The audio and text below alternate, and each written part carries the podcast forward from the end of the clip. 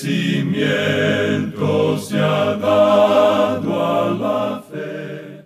A través de la Biblia, un análisis de la Biblia libro por libro que le ayudará a crecer espiritualmente. Estos estudios fueron diseñados por el doctor J. Vernon McGee. Acompáñenos en este fascinante recorrido a través de la Biblia. La palabra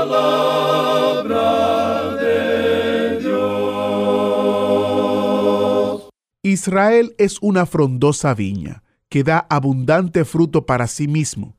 Conforme a la abundancia de su fruto, multiplicó también los altares. Conforme a la bondad de su tierra, aumentaron sus ídolos. Está dividido su corazón. Ahora serán hallados culpables. Jehová demolerá sus altares, destruirá sus ídolos. Así leemos en Oseas 10, versos 1 y 2. Bienvenidos a través de la Biblia, el programa donde conocemos a Dios en su palabra. Soy su anfitrión, Heyel Ortiz. Nuestro recorrido en el autobús bíblico nos ha traído a Oseas capítulo 10 y llegaremos al inicio del capítulo 11. Si usted aún no tiene su Biblia, le recomiendo que la busque y la utilice porque en pocos minutos iniciaremos nuestro estudio bíblico con el maestro Samuel Montoya. Antes de iniciar, comparto con ustedes este testimonio que recibimos de Julia. Ella nos dice, yo no recuerdo, mis amados hermanitos, cuando por primera vez escuché en la radio Nueva Vida de Los Ángeles, California, y me gustó mucho, y desde entonces a diario los escucho por medio de mi iPad.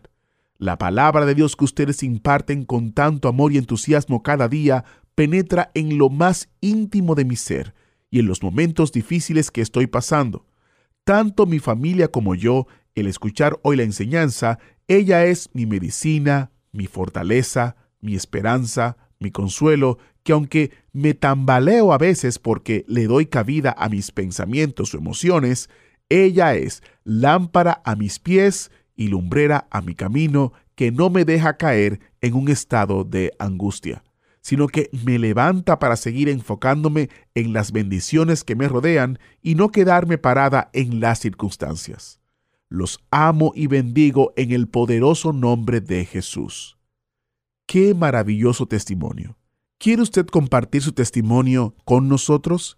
Escríbanos un correo a atv@transmundial.org, atv@transmundial.org o en nuestro sitio web a través de la biblia.org barra testimonios. Gracias Julia por compartirlo. ¿Qué tal si iniciamos nuestro tiempo en oración? Padre Celestial, te damos gracias porque es maravilloso escuchar lo que solo tu palabra puede hacer. Mientras estudiamos hoy, te pedimos que tu palabra llegue a lo profundo de nuestros corazones, disierna nuestras intenciones y motivaciones y que seamos purificados por ella. En el nombre de Jesús te lo pedimos. Amén. Y ahora iniciamos nuestro recorrido bíblico de hoy con las enseñanzas del Dr. Magui en la voz de nuestro maestro Samuel Montoya. Continuamos hoy nuestro viaje por el capítulo 10 de la profecía de Oseas, y nos estamos acercando ya al final de este pequeño libro. Aún estamos tratando con el tema del juicio, es decir, Oseas estaba sintetizando la época de la cautividad del reino del norte, cuando ellos fueron llevados por Asiria a la cautividad.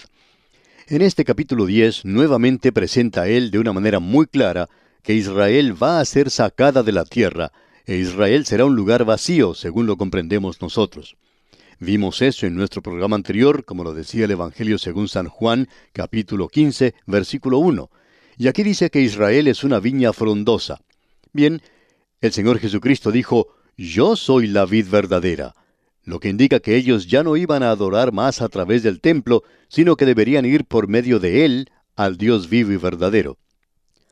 Israel es una frondosa viña que da abundante fruto para sí mismo, sencillamente quiere decir que la viña estaba derramando su fruto y que esa prosperidad los estaba ensegueciendo en cuanto a la verdadera condición en la que se encontraban. También sugerimos que Dios había enseguecido a algunas naciones con una prosperidad y un poder al final de la Segunda Guerra Mundial, mientras que otras naciones estaban sufriendo. Entonces, esas naciones que habían tenido cierta prosperidad se convirtieron en grandes naciones. Y deberían haber sido un ejemplo, pero no hicieron lo que debieron haber hecho, haber enviado Biblias a otros lugares y también misioneros. Fue la Biblia lo que hizo que algunas de esas naciones llegaran a ser grandes naciones.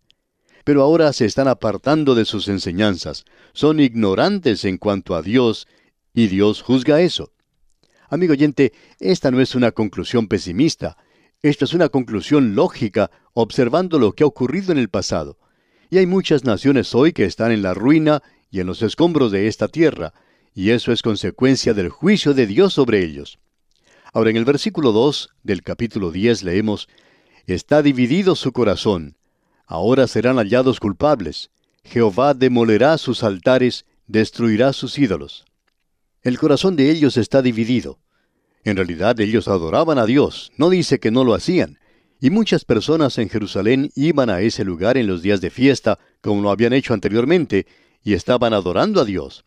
Ellos hacían mucho esto, pero luego regresaban e iban a adorar al becerro de oro y adoraban a Baal. Así es que su corazón estaba dividido. Iban en una dirección un día y luego iban en otra dirección al día siguiente. Y esa es la condición que menciona Santiago. Él dice en el capítulo 1, versículo 8 de su epístola, El hombre de doble ánimo es inconstante en todos sus caminos. Creemos que esa es la razón por la cual uno encuentra tanta inconsistencia en la vida de los hombres que actúan en público. Hablan de una cosa de este lado de la boca y luego dicen otra cosa del otro lado de la boca. Se dice que cuando hablan en privado utilizan un lenguaje de lo más soez, pero luego cuando tienen que hablar en público hablan de una manera muy amable, muy bella, hasta citando versículos de la Biblia. Parecerían angelitos que están dirigiendo la palabra al público. Amigo oyente, el corazón de ellos está dividido. Y esto, amigo oyente, también es una realidad en muchas de las iglesias. Uno no puede ir a la iglesia el domingo y decir al Dios eterno alabad, y luego durante la semana tomar su nombre en vano y condenar todo lo que está ante nuestros ojos. Amigo oyente, esa clase de vida en el día de hoy es la clase de vida que trajo juicio y castigo contra esta gente. Ahora el versículo 3 de este capítulo 10 de Oseas dice, Seguramente dirán ahora, no tenemos rey, porque no temimos a Jehová. ¿Y qué haría el rey por nosotros? Es decir, vayan a verlos, vean lo que sucedió con el reino del sur. El rey de ellos no les está ayudando mucho, y él es del linaje de David. Ustedes piensan que porque han tenido un rey impío, nunca tuvieron un rey bueno en el reino del norte, ustedes piensan que esa es la causa del problema. Nuevamente, amigo oyente, es muy fácil para nosotros acusar a los gobiernos, pero ¿dónde está de veras el problema hoy? Amigo oyente, está en el corazón de los hombres y las mujeres hoy, y en su corazón y en el mío, amigo oyente. Ahora notemos lo que dice el versículo 4. Tiene algo diferente que decir y es algo bastante bueno. Escuche. Han hablado palabras jurando. Ahora ellos hablaban mucho, hablaban muy bien. Y aquí leemos en este versículo 4, han hablado palabras jurando en vano al hacer pacto. Sencillamente hablan, hablan demasiado y uno no puede creer nada de lo que dicen. Hay algunos creyentes que se sorprenden porque ya no se busca la Biblia como para tomar juramento. Ellos simplemente levantan sus manos y dicen que van a decir la verdad y nada más que la verdad. Bueno, amigo oyente, nos alegramos que hayan dejado la Biblia de lado porque, por cierto, blasfemarían sobre ese libro si lo hicieran porque ya no significa nada para ellos. ¿Por qué tienen que usar la Biblia? No nos gusta para nada cuando vemos que ponen la mano sobre la Biblia y juran decir la verdad y nada más que la verdad, y luego salen y mienten, mienten y son todos mentirosos. Y aquí leemos, han hablado palabras jurando en vano al hacer el pacto. Hay muchas personas que han prometido cosas a Dios. ¿Cuántos de ustedes se han dirigido hacia el altar y han prometido dedicar su vida a Dios y la han rededicado y sin embargo no ayudan a nada? Amigo oyente, tenemos que hablar claramente con Dios en el presente. Y en la segunda parte de este versículo 4 dice, Por tanto, el juicio florecerá como ajenjo en los surcos del campo. Así es como el juicio está acercándose sobre usted, amigo oyente. Ahora, en la primera parte del versículo 5 de este capítulo 10 de Oseas, leemos, Por las becerras de Betavén serán atemorizados los moradores de Samaria. Betavén es una expresión de ridículo para Betel. Lo que Oseas está diciendo es que el uno está celoso del otro. ¿Quién es el que tiene el becerro más grande? ¿O quién es el que tiene más oro que el otro? porque su pueblo lamentará, dice aquí. Y nosotros nos jactamos de cosas así hoy. ¿Quién es el que tiene el automóvil más grande o el mejor? Queremos ser más o mejores que nuestros vecinos. Ellos compraron una casa que es grande, así es que nosotros vamos a comprar una que sea más grande que la de ellos. Tenemos que superarlo siempre. Y esto es lo que esta gente estaba haciendo. Y en todo el versículo 5 entonces leemos, Por las becerras de Betavén serán atemorizados los moradores de Samaria, porque su pueblo lamentará a causa del becerro, y sus sacerdotes que en él se regocijaban por su gloria, la cual será disipada. Dios dice, de todo esto de que os habéis jactado en vuestra religión, llegará el día cuando la gloria se apartará y se escribirá sobre cada puerta y cabod. Usted puede notar ahora lo que dice aquí el versículo 6. Dice, Aún será él llevado a Asiria como presente al rey Jareb. Efraín será avergonzado e Israel se avergonzará de su consejo. Él dice, si ustedes realmente se quieren enterar, ese becerro de oro que tienen allí en Samaria y el otro que está allá en Betel van a ser llevados y entregados como regalo. Y será un regalo muy bueno para el rey. Había mucho oro allí, como usted puede apreciar. Y aquí leemos, Efraín será avergonzado e Israel se avergonzará de su consejo. Es decir, que su consejo llegaría a ser completamente nada. Luego en el versículo 7 leemos, de Samaria fue cortado su rey como espuma sobre la superficie de las aguas. Es decir, que Dios dice que Él cortará al rey del reino del norte, que ese linaje y el otro linaje en el reino del sur, de Judá, desaparecerán completamente. Eso es lo que Él está diciendo aquí, de que ya no quedará nada en el mundo. Él será nada más que espuma sobre la superficie de las aguas. Eso es todo. Y continuamos leyendo aquí en la primera parte del versículo 8, y los lugares altos de Avén serán destruidos, el pecado de Israel. Es decir, que ellos están adorando toda clase de ídolos. Como ya hemos dicho anteriormente, ellos colocaban un lugar donde adorar en cada sitio elevado. Y aquí en la segunda parte de este versículo 8 leemos, Crecerá sobre sus altares espino y cardo, y dirán a los montes, Cubridnos, y a los collados, Caed sobre nosotros. El castigo se acerca. Ese es el juicio, digamos de paso, que vendrá durante el período de la gran tribulación también. Luego continuamos leyendo en el versículo 9, Desde los días de Gabá has pecado, oh Israel. Allí estuvieron. No los tomó la batalla en Gabá contra los inicuos. Usted recordará que eso ocurrió cuando Josué pidió que el sol se detuviera en su lugar. Él en realidad no necesitaba más sol. Si usted ha estado alguna vez en aquel lugar y ha visto cómo es el sol, entonces se dará cuenta que no hace falta más luz solar. Lo que él quería era simplemente más luz para ver. Él quería luz para poder continuar la batalla, y Dios le bendijo allí. Pero en el mismo lugar donde Dios le bendijo, Dios ahora les castigará.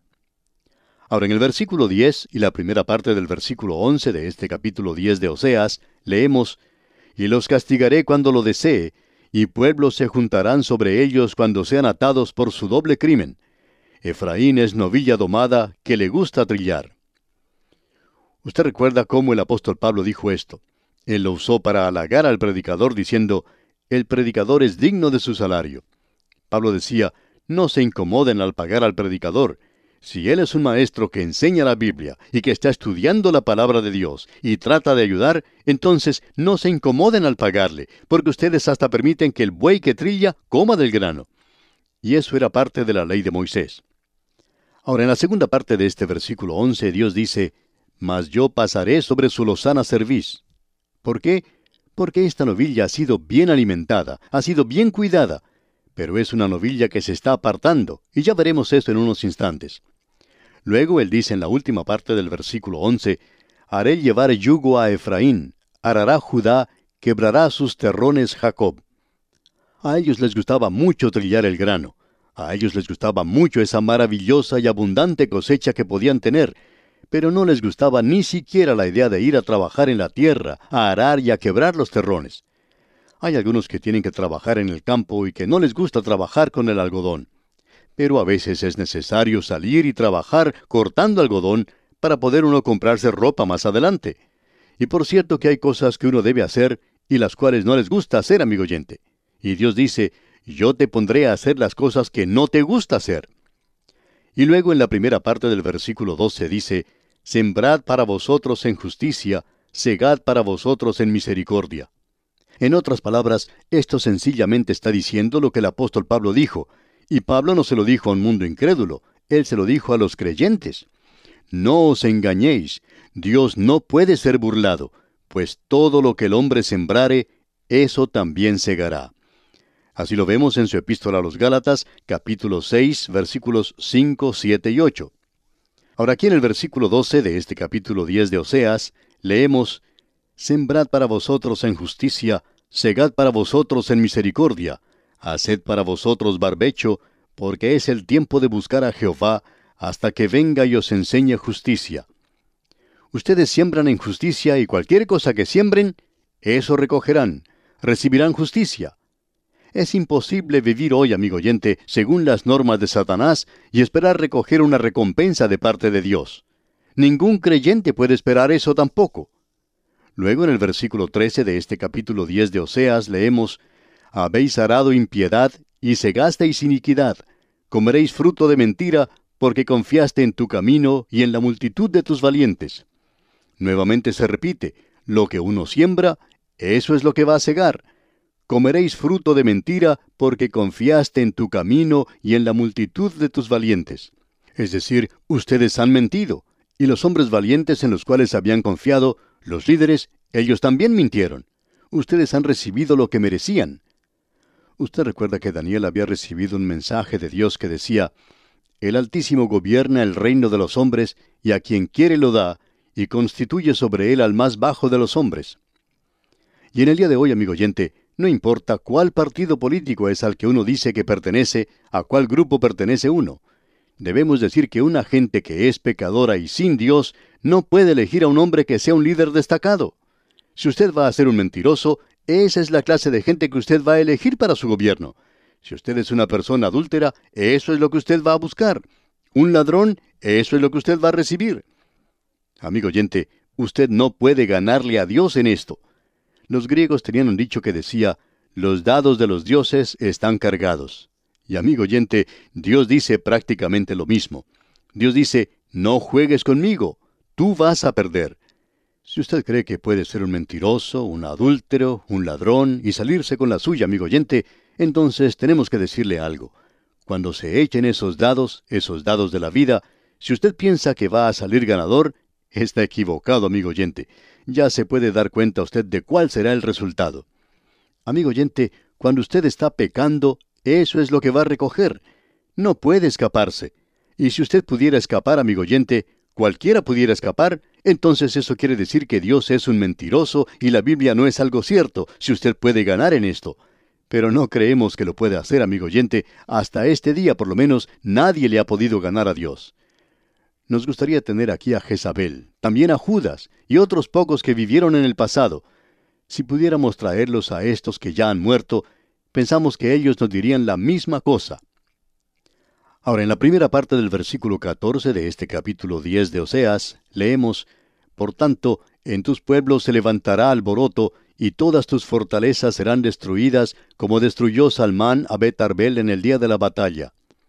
Ahora ese es el lugar que los griegos llaman Arbella. Y luego este versículo 14 continúa diciendo, cuando la madre fue destrozada con los hijos. Ese era el método que usaban no solo los asirios, sino que los babilonios lo utilizaron más adelante. Usted recordará que esa era la oración de aquellos que oraban diciendo, lo que nos pasó cuando nuestros niños fueron quitados y sus cabezas estrelladas contra la peña, sea eso lo que les suceda a Babilonia.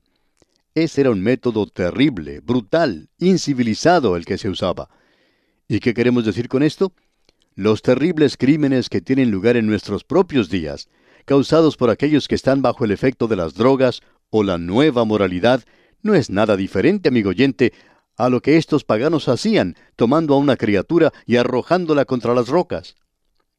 Cierto hombre dijo en una ocasión, el día que envié a mi hijo a la universidad, Hubiera preferido yo llevarlo al cementerio y sepultarlo. Es decir, que hubiera sido mejor si cuando era niño se le hubiera quebrado la cabeza en algún rito pagano del pasado. Pero los paganos del presente están siendo aprobados por muchos. Amigo oyente, ya nos encontramos bien avanzados en el camino que han recorrido otras naciones. Ahora el versículo 15 de este capítulo 10 de Oseas dice, Así hará a vosotros Betel por causa de vuestra gran maldad. A la mañana será del todo cortado el rey de Israel. Eso pasó cuando vinieron los asirios, y de la noche a la mañana ellos fueron llevados a la esclavitud en Asiria. Llegamos ahora al capítulo 11, y aquí una vez más podemos ver que Israel da las espaldas a Dios. Debe ser juzgada, pero Dios no lo quiere abandonar. ¿Sabe por qué? Porque Dios les ama. El énfasis hasta ahora ha sido en la desobediencia del pueblo de Dios. Pero aquí se nos presenta algo un poco diferente. ¿Sabe usted lo que es todo eso? Es el amor de Dios. ¿Y cuán maravilloso es? Comenzamos ahora con un versículo que quizás sea un poco extraño. El versículo primero de este capítulo 11. Escuche usted. Cuando Israel era muchacho, yo lo amé, y de Egipto llamé a mi hijo. Esto nos habla en primer lugar de la nación de Israel. No hay ninguna duda en cuanto a eso. Y la verdad es que nos habla de una relación muy allegada.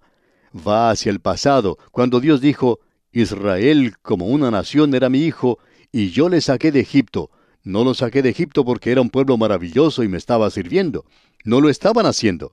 Eran personas que estaban en la idolatría. Los saqué de Egipto porque los amaba. Y amigo oyente, esa es la razón por la cual Él nos salvó a usted y a mí. No es la base de la salvación, pero es el motivo de la salvación. Detrás de la redención que tenemos en Cristo existe el hecho de que Él murió porque de tal manera amó Dios al mundo. Y aquí dice, cuando Israel era muchacho, yo lo amé. Dios dice, lo saqué de Egipto porque le amaba, no porque era digno, no porque realizaban buenas obras. Yo les amaba, esa era la base. Ahora Oseas dice algo aquí y Mateo dice que esto se aplica al Señor Jesucristo. Y quizá alguien puede preguntar, ¿y quién tiene razón? ¿Oseas o Mateo? Bueno, los dos tienen razón. Esa es una aplicación de lo que se menciona. Esto quiere decir que este joven nació en Belén y él es identificado con esta gente. Él es un israelita. Usted puede preguntarle a la mujer de Samaria cuando él se acercó a ella en el pozo de Jacob. Ella dice allá en el Evangelio según San Juan, capítulo 4, versículo 9, ¿Cómo tú, siendo judío, me pides a mí de beber que soy mujer samaritana? Amigo oyente, esto quiere decir que Dios le envió a él a este mundo a morir. Y allá en la seguridad de Egipto, porque allí fue llevado cuando era un bebé, Dios dice, llévenle de regreso a aquella tierra, la tierra donde él debe morir, porque para eso vino. Tiene que llevarlo de regreso al peligro, tiene que llevarlo de nuevo a Nazaret, él crecerá en Nazaret y Él morirá en esa cruz. Él es identificado con su pueblo y Él es identificado con la humanidad, con usted y conmigo hoy. Porque de tal manera amó Dios al mundo que ha dado a su Hijo unigénito. Qué versículo más maravilloso es este que tenemos aquí, amigo oyente. Y así concluimos nuestro estudio de hoy. Será hasta nuestro próximo programa. Que Dios le bendiga en gran manera. Es nuestra ferviente oración. ¿Fue de ayuda para usted el estudio de hoy? ¿Desea enviarnos algún comentario de lo que ha estado escuchando? Entonces escríbanos, no espere más. Nuestro correo electrónico es atv@transmundial.org. atv@transmundial.org. Si desea recibir las notas y bosquejos de lo que estamos estudiando, suscríbase gratis en nuestra página en internet a través de la Biblia .org barra notas a través de la biblia.org barra notas.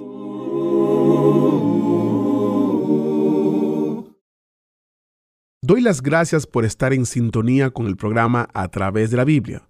Es un privilegio contar con usted como oyente y que usted sea parte de nosotros.